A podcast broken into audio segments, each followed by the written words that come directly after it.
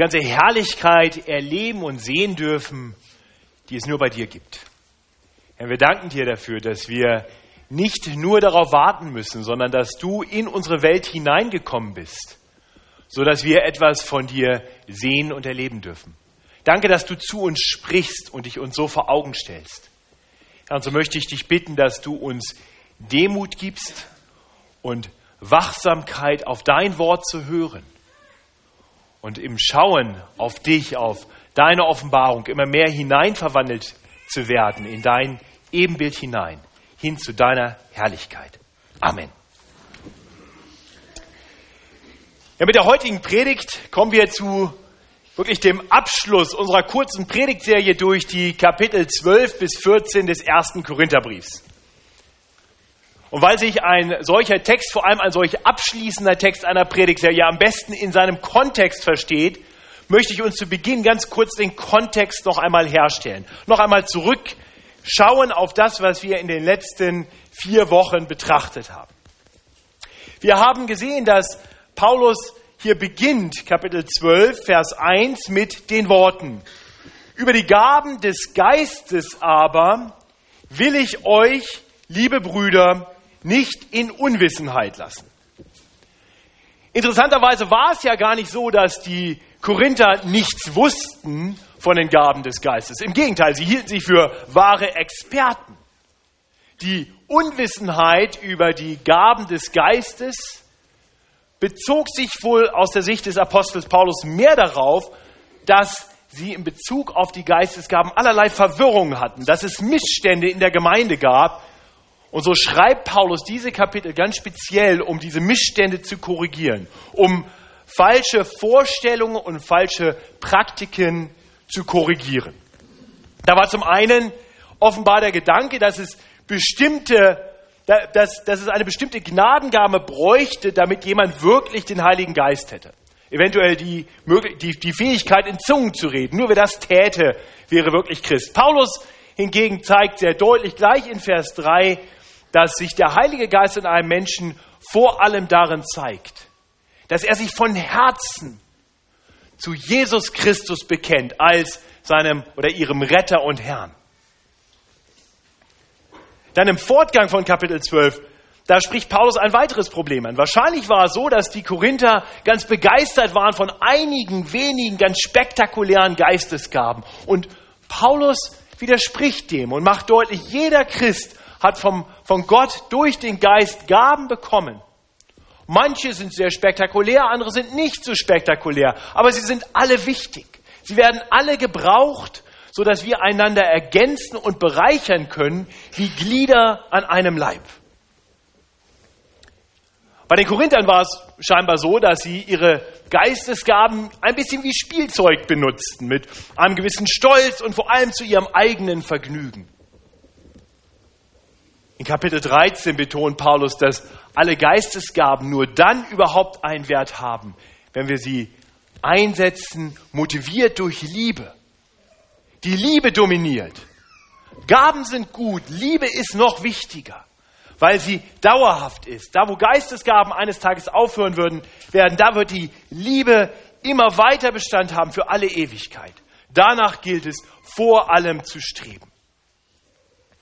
Und dann zu Beginn von Kapitel 14, in der ersten Hälfte von Kapitel 14, da zeigt Paulus dann ähm, wiederum wahrscheinlich ein Problem in Korinth ansprechen, dass die Korinther ihre Prioritäten, ihre Wertschätzung falsch orientiert hatten. Sie schienen die Zungenrede über alles wertzuschätzen. Und Paulus betont, nein, die Zungenrede ist eine Gabe von Gott und sie ist wertvoll, aber Gaben, die der Erbauung der Gemeinde dienen, und da hebt er prophetische Rede hervor, die sind noch viel besser, noch viel wertvoller, weil wir in diesen Gaben letztendlich die Gemeinde erbauen können und so in Liebe miteinander leben können. Und so kommen wir dann zu unserem heutigen Predigtext im 1. Korinther Kapitel 14 Abvers 26. Dieser Text findet sich in den ausliegenden Bibeln auf Seite 201 im hinteren Teil. Ich werde den Text nicht in seiner Gesamtheit lesen, sondern Stück für Stück. Und ich denke, wir sehen in diesem Text, dass Paulus uns nun zum Abschluss dieser Diskussion zeigt, wie ein Gottesdienst aussehen sollte von einer Gemeinde, die motiviert ist durch Liebe und die sich deshalb mit ihren verschiedenen Gaben so einbringt, dass sie einander erbaut und dient. Darum sollte es gehen. Bei allem Betrachten, bei allem Streben nach Geistesgaben, dass wir diese in Liebe einsetzen zum Wohle voneinander. Und so ist die Kernaussage des heutigen Abschnitts letztendlich die. Achtet darauf, dass ihr, wenn ihr eure Gaben einbringt, dies in guter Ordnung und eben vor allem zur Erbauung der Gemeinde tut. Das ist wirklich das Echo, das sich durch den heutigen Predigttext zieht. Wir sehen das gleich zu Beginn im Vers 26. Da heißt es am Ende von Vers 26, lasst es alles geschehen zur Erbauung. Und dann ganz am Ende des Predigttextes noch einmal, lasst aber alles ehrbar und ordentlich zugehen. Und durch den Text hindurch sehen wir immer wieder ähnliche Aussagen. Das heißt, die von Gott gestiftete Liebe, die sollte sich in den Gemeinden darin zeigen, dass jeder sich mit seinen Gaben zum Wohle der anderen, zur Erbauung der anderen einsetzt. Unser Text gliedert sich letztendlich, und das wird dann auch die Gliederung der Predigt sein, in eine ganz kurze Einleitung über den Gottesdienst in Korinth, dann in einen langen Hauptteil, in dem es darum geht, dass Paulus zeigt, wie Gaben eingebracht werden sollen und da gewisse Einschränkungen nennt geht zuerst auf die Zungenrede ein und dann auf Prophetie. Und dann zum Abschluss gibt Paulus in den Versen 36 bis 40 einige abschließende Ermahnungen und dann auch noch einige weitere Aussagen. Es ist mein Gebet, dass uns diese Betrachtung eines zugegebenermaßen erst einmal etwas schwierigen Predigttextes dabei hilft, immer mehr eine Gemeinde zu werden, die von Liebe geprägt ist, von Liebe zu Gott und zueinander. Und dass wir gerade deshalb darauf bedacht sind, dass wir uns mit den von Gott uns gegebenen Gaben einbringen. Immer so, dass es andere erbaut, dass es für andere gut ist. Nach einer längeren Erörterung, also des Vorrangs der prophetischen Rede gegenüber der Zungenrede, spricht Paulus jetzt ab Vers 26 ganz konkret die Situation in den Gottesdiensten in Korinth an. Es war scheinbar so, dass sich alle Mitglieder in irgendeiner Weise aktiv in den Gottesdienst einbrachten. Ja, so heißt es in Vers 26. Wie ist es denn nun, liebe Brüder, wenn ihr zusammenkommt, so hat jeder einen Psalm, er hat eine Lehre, er hat eine Offenbarung, er hat eine Zungenrede, er hat eine Auslegung. Ja, Paulus stellt jetzt einfach nur fest, so ist das. Ja, hat grundsätzlich scheinbar nichts dagegen, aktive Teilhabe vieler Menschen am Gottesdienst das ist okay, aber er kommt dann sofort dahin, dass er eine Ermahnung bringt, die schon erahnen lässt, dass die Gottesdienste in Korinth ein bisschen chaotisch verlaufen sein könnten. Und so sagt er, lasst alles geschehen zur Erbauung. Das war scheinbar nicht immer der Fall. Wir haben jetzt keine Kenntnis darüber, wie viele Menschen sich da in Korinth in den Gottesdiensten versammelt haben. Aber ich glaube, wir können uns vorstellen, dass auch schon bei einer Gemeinde, die deutlich kleiner wäre als die unsere, die Gottesdienste ziemlich aus dem Rahmen fallen würden, ziemlich chaotisch werden würde, wenn sich jeder Einzelne jetzt einbringen wollte. Oh, ich habe einen Psalm, ich hätte auch noch mal einen Psalm, ich möchte was zur Erbauung sagen, ich habe ein prophetisches Wort, ich habe eine Zungenrede, ich möchte noch schnell was auslegen. Paulus sagt so nicht, so nicht. Das, das ist nicht hilfreich. Tut alles zur Erbauung. Seht darauf, dass es wirklich allen dient. Und deswegen ist es gut nachvollziehbar, dass Paulus jetzt die Notwendigkeit sieht, dem bunten Treiben in Korinth äh, gewisse Grenzen zu setzen. Damit das, was gut ist, nämlich die Gnadengaben so eingebracht werden können, dass die Gemeinde wirklich davon profitiert. Und genau das tut er dann beginnend mit Vers 27. Da spricht er zuerst die Zungenrede an. Es ist unklar, ob die Zungenrede in Korinth das gleiche Phänomen war wie das, was wir zu Pfingsten in Apostelgeschichte 2 sehen, wo Menschen, wo die Jünger vom Geist erfüllt anfangen, in fremden, aber menschlichen Sprachen zu reden, so dass die Ausländer, die drumherum stehen, alle die Jünger jeweils in ihrer eigenen Sprache hören können. Es mag sein, dass das gleich war, vielleicht ist es auch noch irgendetwas anderes. Die Bibel sagt da einfach nicht zu. Was aber klar ist, ist, dass in Korinth der Gebrauch dieser Sprache normalerweise damit einherging, dass niemand verstand, was gesagt wurde. Das ist genau das, was Paulus äh, in der ersten Hälfte des 1. Korinther 14 wiederholt betont hatte. So zum Beispiel in Vers 9. Wenn ihr in Zungen redet und nicht mit deutlichen Worten, wie kann man wissen, was gemeint ist? Ihr werdet in den Wind reden. Ja, und ähnliche Aussagen finden wir immer wieder in den, Lars Göhl hat uns das letzte Woche gezeigt, in, dem, in der ersten Hälfte des 1. Korinther 14. Und so schlussfolgert Paulus für sich selber in Vers 19 und sagt, aber ich will in der Gemeinde lieber fünf Worte reden mit meinem Verstand, damit ich auch andere unterweise, als zehntausend Worte in Zungen. Also klar ist, die Zungenrede in Korinth blieb zumindest meistens wohl unverständlich. Und deshalb war sie für die Gemeinde nicht erbaulich. Das heißt, stellt sich die Frage, ob sie überhaupt praktiziert werden sollte im Gottesdienst und wenn ja, unter welchen Umständen. Und genau das beschreibt Paulus in Vers 27 und 28. Wenn jemand in Zungen redet, wenn jemand in Zungen redet, so seien es zwei oder höchstens drei und einer nach dem anderen. Und einer lege es aus. Ist aber kein Ausleger da, so schweige er in der Gemeinde und rede für sich selber und für Gott. Das ist interessant, nicht? Paulus scheut sich hier nicht, die Ausübung einer Gnadengabe Gottes zu reglementieren. Ja, alle Gaben, die wir bekommen haben, sind gute Gaben, aber es ist wichtig, dass wir sie im richtigen Rahmen ausüben. Und Paulus zeigt uns hier den Rahmen. Er sagt in der Gemeinde, wenn überhaupt, dann höchstens zwei oder drei. Ist egal, wie viele von uns die Gabe haben, maximal zwei oder drei. Und nicht alle durcheinander, so wie jeder gerade will. Nein, einer nach dem anderen. Und das auch nur, wenn vorher bekannt ist, dass ein Ausleger da ist. Und wenn kein Ausleger da ist, dann gilt ein klares Gebot. Schweigen. Du kannst es dann zu Hause machen, zur persönlichen Erbauung für dich und für Gott, wenn du meinst, diese Gabe zu haben. Das ist das, was Paulus uns hier zeigt.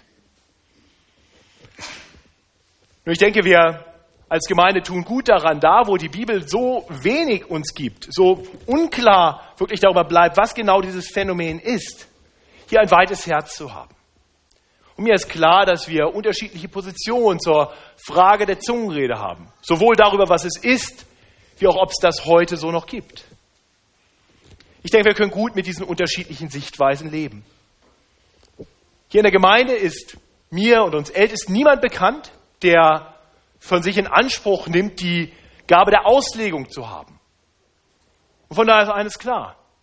Wer auch immer diese Gabe hat, der schweige bitte im Gottesdienst und kann dann diese Gabe zu Hause ausüben, zur persönlichen Erbauung, für Gott und für sich. Aber es ist ein Gebot der Liebe, dass wir im Gottesdienst zueinander in Worten reden, die wir verstehen können, die uns erbauen als Gemeinde.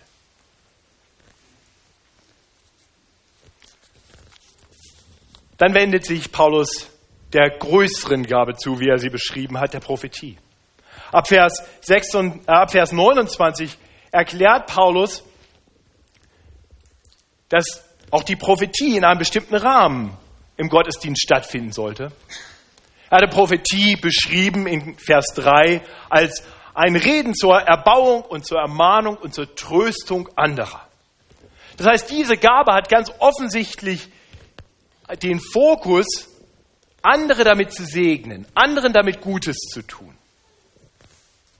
Paulus schreibt über Prophetie ab Vers 29. Auch von den Propheten lasst zwei oder drei reden und die anderen lasst darüber urteilen. Wenn aber einem anderen, der dabei sitzt, eine Offenbarung zuteil wird, so schweige der Erste Ihr könnt alle prophetisch reden, doch einer nach dem anderen. damit alle lernen und alle ermahnt werden. Die Geister der Propheten sind den Propheten untertan. Es gäbe viel dazu zu sagen. Ich werde nur einige wenige Dinge hier anreißen können. Aber ich denke, wir sehen hier auf jeden Fall wieder ganz klar ein ähnliches Schema. Paulus gibt wieder Einschränkungen, damit diese Gabe wirklich so eingebracht werden kann in die Gemeinde, dass sie die Gemeinde erbaut. Dass sie in Liebe die Gemeinschaft der Glieder fördert. Damit sie den Einzelnen erbaut. Wir sehen das erste wieder zwei oder drei. Also nicht die prophetische Gabe, die prophetische Rede den Gottesdienst dominieren lassen. Wenn Paulus schreibt, dass jeder es tun kann, dann meint er, jeder, der die Gabe hat, soll früher oder später einmal die Gelegenheit bekommen. Aber in einem Gottesdienst immer nur zwei oder drei. Ist auch wiederum nachvollziehbar. Ich glaube, wenn hier bei uns jetzt die prophetische Gabe eingebracht würde und 150 Leute melden sich, dann fällt alles andere aus und der Gottesdienst geht bis 17 Uhr. Das ist nicht erbaulich, das ist nicht hilfreich, das ist kein Leben in Liebe miteinander. Zwei oder drei. Und immer nur einer. Ja? Es ist gut möglich, dass äh, Markus ein wichtiges Wort hat, ja, und Michelin irgendwie trösten oder erbauen will. Und er wendet sich um und redet zu ihr und Christian spricht zu meiner Tochter und ich habe Jonas noch was zu sagen und es herrscht, herrscht Chaos. Einer nach dem anderen. Einer redet in der Gemeinde, die anderen hören zu. So soll es sein. Warum? Nun, Paulus erklärt es, damit alle lernen und alle ermahnt werden. Und dann macht er deutlich, die prophetische Gabe kommt nicht einfach über uns und wir sind ekstatisch und können uns gar nicht mehr kontrollieren. Die Worte sprudeln nur so aus uns heraus. Nein, Paulus sagt, die Geister der Propheten sind dem Propheten untertan. Und kein prophetisches Wort war so wichtig, dass es unbedingt gesprochen werden musste. Ja, wenn du der Vierte warst, diese Woche sitzen bleiben. Wenn du gerade mitten dabei warst, deine prophetischen Weisheiten weiterzugeben und ein anderer hat ein Wort von Gott, dann hinsetzen, aufhören zu reden. Wir sehen hier, Paulus scheut sich nicht, diese Gabe zu reglementieren. Denn das Ziel ist, dass alles ordentlich abläuft, alles erbaulich ist und eben letztendlich den Charakter Gottes widerspiegelt. Und was sollen Menschen über Gott denken, wenn es in seiner Gemeinde Chaos gibt? Gott ist doch nicht ein Gott der Unordnung, sondern ein Gott des Friedens, wie Paulus in Vers 33 erklärt. Wiederum, was bedeutet das für uns? Wie auch im Hinblick auf die Zungenrede gibt es sicherlich unterschiedliche Verständnisse darüber, was prophetische Rede genau ist. Ich weiß, dass so mancher denkt, dass prophetische Rede Predigen ist. Andere haben völlig andere Vorstellungen darüber, was prophetische Rede ist. Aber aber was auch immer es ist, lasst uns an diesem Punkt miteinander liebevoll und rücksichtsvoll umgehen. Wir haben hier in der Gemeinde ganz bewusst kein offenes Mikrofon. Wir haben nicht einen Teil im Gottesdienst gehabt, wo wir sagen, wir haben jetzt Zeit für prophetische Worte, kommt nach vorne.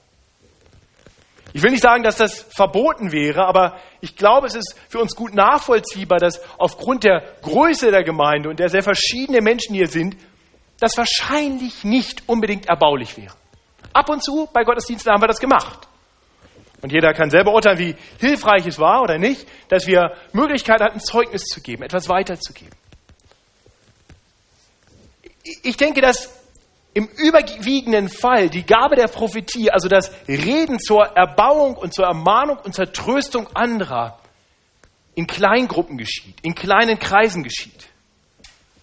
Ich bin dankbar, dass wenn mein Bruder Christian mich hier ermahnt, er das nicht immer vor der ganzen Gemeinde tut. Ich denke, dass er durchaus eine Gabe hat, Wahrheit zu erkennen und Wahrheit in mein Leben zu sprechen.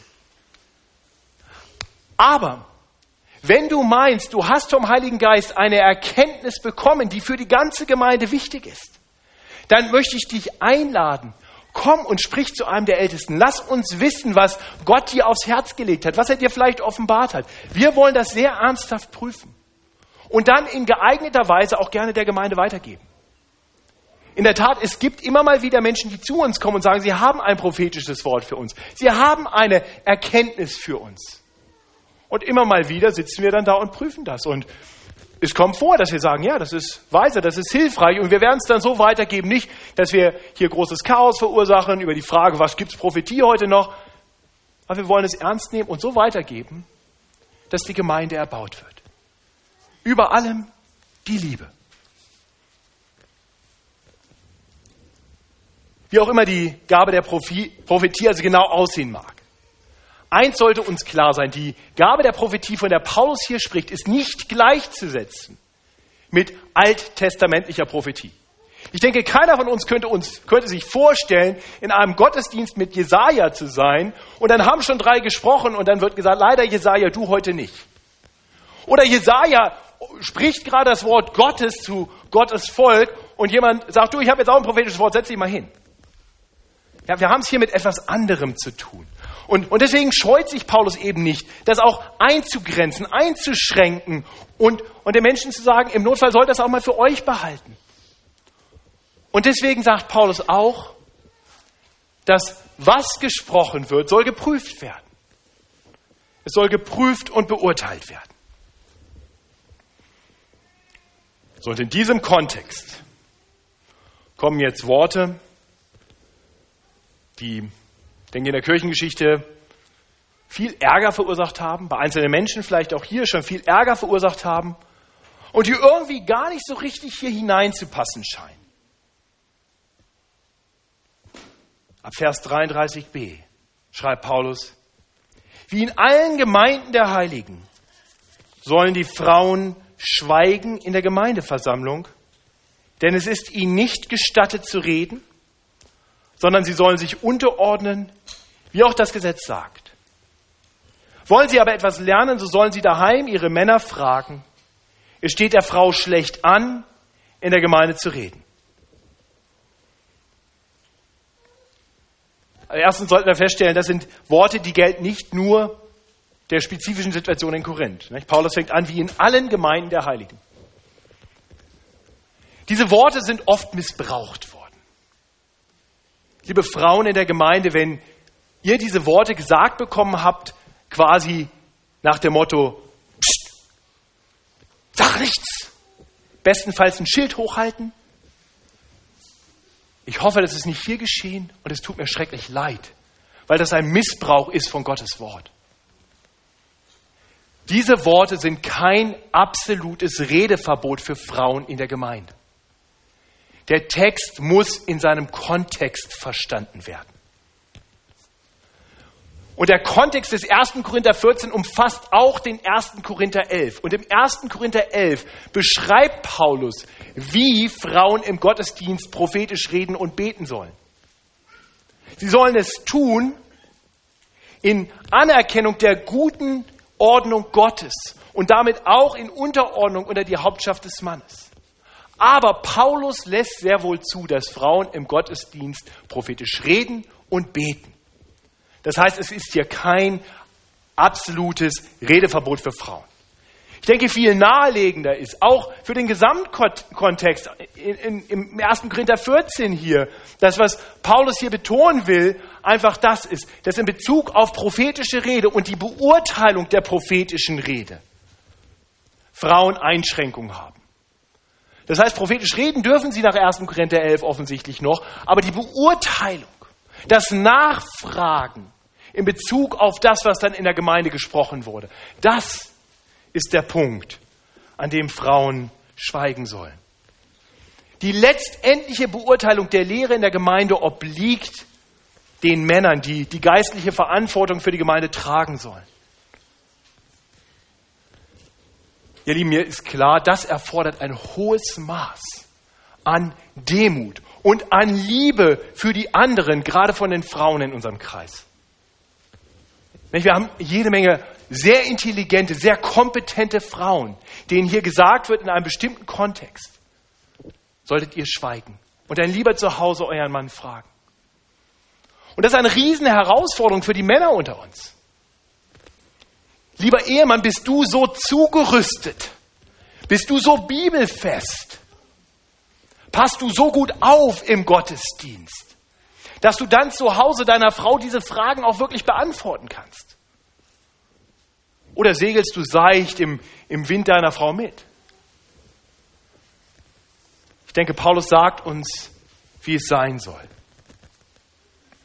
Und so setzt er in den Versen 37 bis 35 der Ausübung von Geistesgaben, konkreter Ausübung der Zungenrede und der Prophetie klare Grenzen.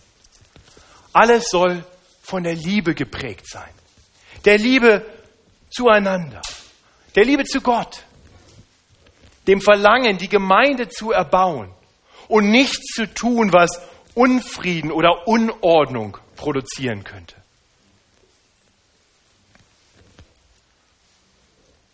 Paulus endet jetzt diese langen Ausführungen, wirklich diese drei Kapitel umfassende Ausführung zu den Gaben des Geistes mit einigen ermahnenden Worten in Vers 36 bis 38 und einen kurz, einigen kurzen abschließenden Aufforderungen in Vers 39 und 40.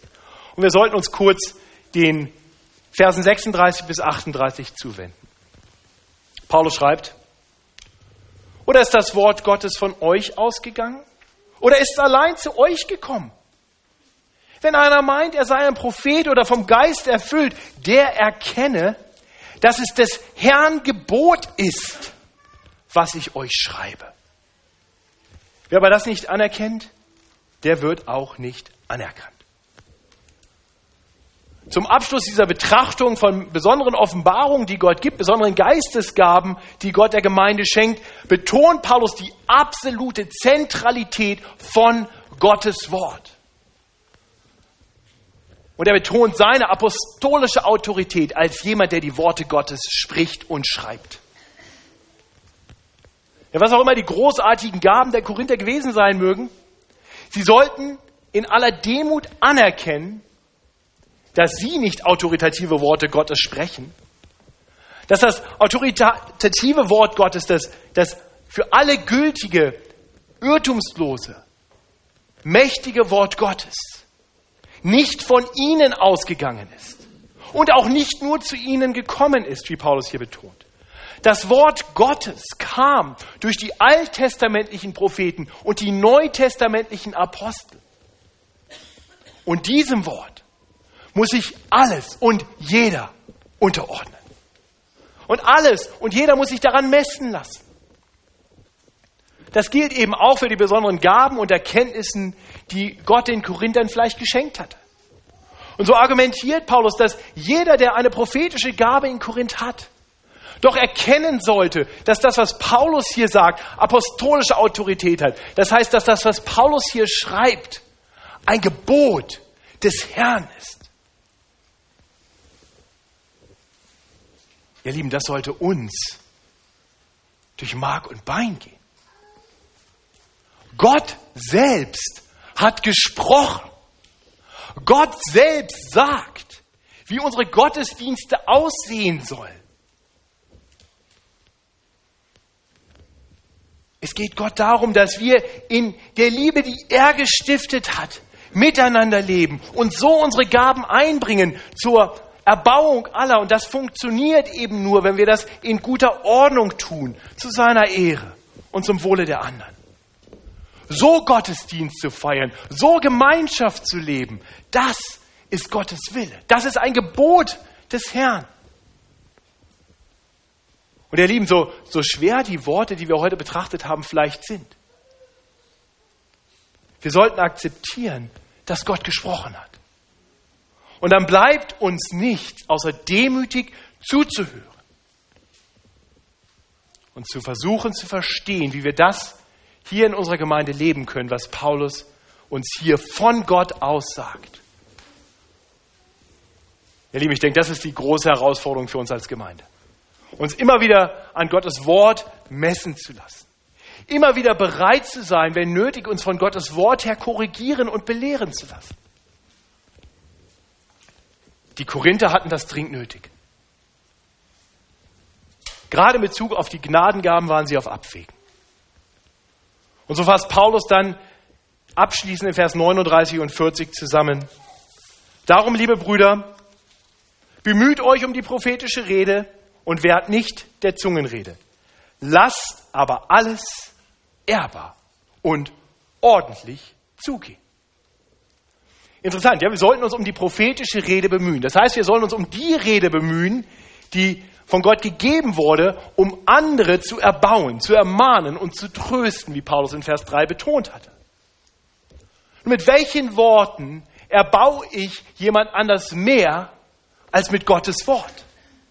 Nicht dafür wurde uns Gottes Wort gegeben, um die Gemeinde zu erbauen. Ja, in der Tat deshalb wurde das Wort Gottes Fleisch und wandelte unter uns. Jesus Christus, der von sich selber sagt, ich werde meine Gemeinde bauen. Erbauung der Gemeinde geschieht durch Jesus und deswegen sollten wir ihn in diese Gemeinde hinein sprechen lassen, seinem Wort Raum geben. Nichts dient besser zur Ermutigung und zur Ermahnung als das Wort Gottes. Paulus schreibt später an Timotheus im, im 2. Timotheus 3, Vers 16 und 17, dass alle Schrift von Gott eingegeben ist und nütze es zur Lehre und zur Zurechtweisung, zur Besserung und zur Erziehung in der Gerechtigkeit, dass der Mensch Gottes vollkommen sei, zu allem guten Werk geschickt. Nichts ermutigt und ermahnt besser als Gottes Wort. Und nichts spendet besseren Trost als das Wort Gottes. Ein Wort, das unseren Blick in jedem Leid hinrichtet auf die Herrlichkeit danach. Ein Wort, das uns Mut macht, das uns Hoffnung gibt. Über alle Leiden hinaus, hin zu einer Zeit, in der der Tod nicht mehr sein wird und noch Leid, noch Geschrei, noch Schmerz. Wie wir in Offenbarung 21 so wunderbar lesen. Ich denke, deshalb sollten wir uns alle darum bemühen, so miteinander zu reden. Mit Worten, die Gott uns eingegeben hat, ja mit Worten, die Gott uns gegeben hat, damit wir einander erbauen und ermahnen und ermutigen und trösten können. Paulus ist Gott dankbar dafür, dass er die Gemeinde so beschenkt mit guten Gaben. Und er ist insbesondere dankbar für diese Gabe des Zueinander Redens in solchen Worten, die erbauen. Aber er ist auch dankbar für die Zungenrede und deswegen betont er hier, auch ihr sollte man nicht wehren. Im richtigen Kontext, so wie Paulus es vorher erklärt hatte, ist auch die Zungenrede etwas Gutes. Aber in allem sollten wir so agieren, dass wir auf die Liebe bedacht sind. Und in Liebe darauf bedacht sind, andere zu erbauen. Alles soll ehrbar und ordentlich sein. Und deswegen steht im Zentrum dieser ganzen Ausführungen über die Geistesgaben dieses lange Kapitel über die Liebe. Das ist der noch bessere Weg. Das ist das Wichtigste überhaupt. Die Liebe zueinander sollte unsere Gottesdienste und unser Miteinander bestimmen. Das ist so einfach und so wichtig, dass ich es nochmal sage. Die Liebe zueinander und zu Gott sollte unsere Gottesdienste und sollte unser ganzes Miteinander bestimmen. Korinth hatte Defizite. In Korinth gab es offensichtlich viele Selbstdarsteller. Jeder wollte sich einbringen, jeder wollte zeigen, was er kann, was er drauf hat. Und er hat dabei wahrscheinlich wenig darauf geachtet, ob es anderen dient. Ihr Lieben, ich denke, jetzt wird der Text für uns konkret. Die fleischlichen Tendenzen, die Sündennatur, mit denen die Korinther zu tun hatten, die haben wir auch. Das heißt, auch wir könnten immer mal wieder dazu verleitet sein, selbstsüchtig und egoistisch zu denken und zu handeln. Bei manchen bedeutet das voller Geltungsdrang danach zu streben, sich auch in der Gemeinde in den Vordergrund zu drängen. Für andere könnte es bedeuten, sich zurückzuziehen, sich mit seinen Gaben nicht einzubringen. Was gehen mich die anderen an? Ihr Lieben, ich bin dankbar dafür, dass sich in dieser Gemeinde so viele Menschen so aktiv einbringen mit ihren Fähigkeiten und mit ihren Gaben. Zum Wohle der Gemeinde, zum Wohle anderer. Ich preise Gott dafür. Und ich denke, gleichzeitig sollten wir immer wieder darauf bedacht sein und uns hinterfragen, tun wir das jeden Tag neu, tun wir das? Lebe ich die Liebe zu den anderen? Bringe ich mich ein zum Wohle anderer? Nehme ich mich auch mal zurück zur Erbauung der Gemeinde? Noch ein zweiter Aspekt. In Korinth, da war die, die Einheit der Gemeinde gefährdet. Das zieht sich durch den ganzen Korintherbrief. Ich denke, anders als in Korinth ist unsere Einheit, unser Frieden jetzt nicht durch eine ein Aufflammen von großen charismatischen Dingen bedroht. Ich habe dann überlegt, was bedroht in der FEG München Mitte unsere Einheit? Was wäre vielleicht das, was in Korinth offensichtlich die Geistesgaben waren? Ich preise Gott, mir ist nichts eingefallen. Mir ist wirklich kein Randthema eingefallen, was konkret sich so ins Zentrum drängt, dass es die Gefahr hätte, die Gemeinde darüber zu spalten.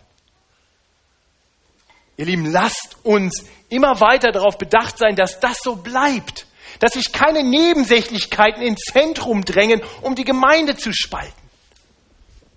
Es gibt jemand, der hat ein Interesse daran. Aber Gott ist stärker und Gott weist uns immer wieder auf das hin, was uns vereint. Und deswegen denke ich, es gibt nichts Effektiveres, um die Einheit in der Gemeinde zu fördern, um die Liebe füreinander zu fördern, als den Blick auf das, was wirklich zentral ist. Als ich darüber nachdachte, hatte ich eine Eingebung von Gott. Mir fiel ein, warum steht eigentlich hinter 1. Korinther 14,40 1. Korinther 15,1? Was steht im 1. Korinther 15.1? Paulus schreibt, wohlgemerkt, die Kapitel- und Verseinteilung, die gab es damals nicht. Es geht einfach weiter. Ich erinnere euch aber, liebe Brüder, an das Evangelium, das ich euch verkündigt habe, das ihr auch angenommen habt, indem ihr auch versteht, durch das ihr selig werdet, wenn ihr es festhaltet, in der Gestalt, in der ich es euch verkündigt habe. Es sei denn, dass ihr umsonst gläubig geworden werdet. Denn als erstes habe ich euch weitergegeben, was ich auch empfangen habe. Dass Christus gestorben ist für unsere Sünden nach der Schrift und dass er begraben worden ist und dass er auferstanden ist am dritten Tage nach der Schrift. Ihr, ihr Lieben, könnte irgendetwas unsere Herzen mehr berühren, die Liebe in uns mehr stärken, als das Bedenken dieser wunderbaren Wahrheit? sollte diese Erkenntnis uns nicht immer wieder neu dazu ermutigen, uns komplett in den Dienst der Erbauung der Gemeinde des Herrn zu stellen.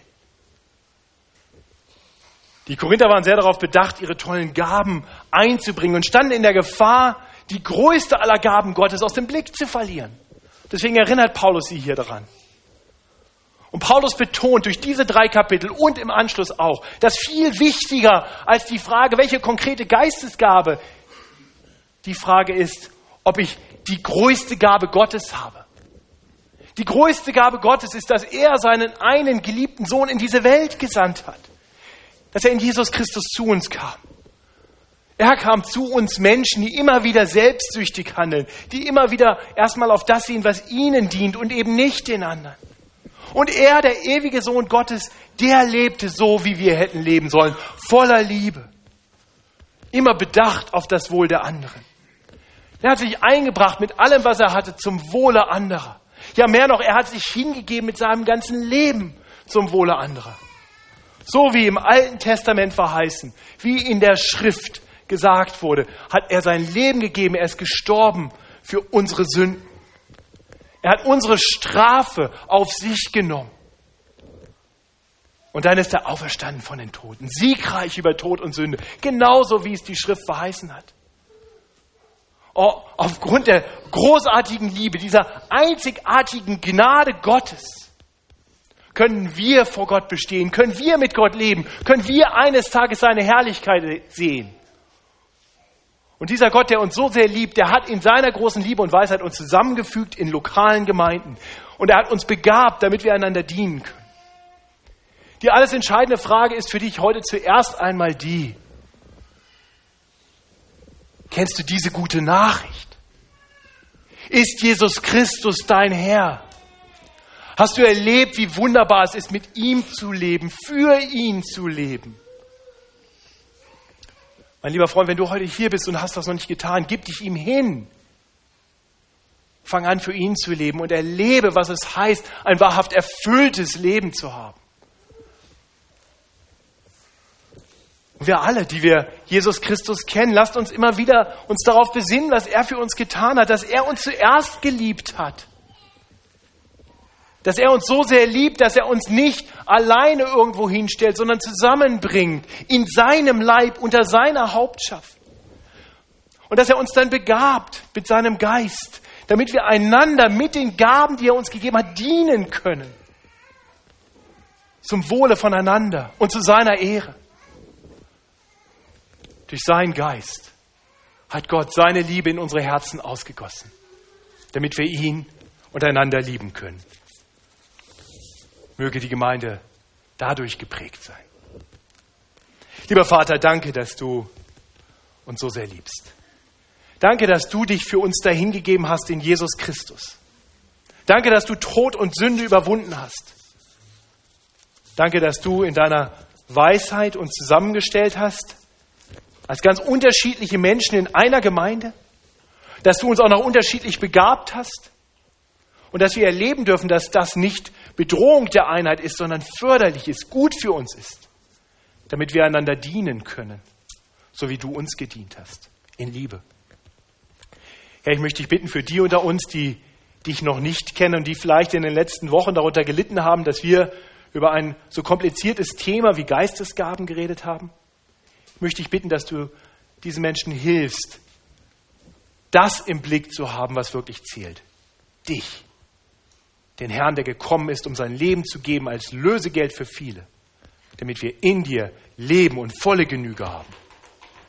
Ja, ich möchte dich für die unter uns bitten, die vielleicht das Zentrum aus dem Blick verloren haben und sich auf Randthemen konzentriert haben, dass wir wieder neu unseren Blick richten auf dich, den Anfänger und Vollender unseres Glaubens. Ja, und ich möchte dir danken, dass du diese Gemeinde gesegnet hast. Mit vielen Gaben, mit viel Frieden und viel Einheit. Und so wollen wir uns dir anbefehlen und dich bitten, dass du uns weiter deinen Weg weist für uns als Gemeinde. Amen.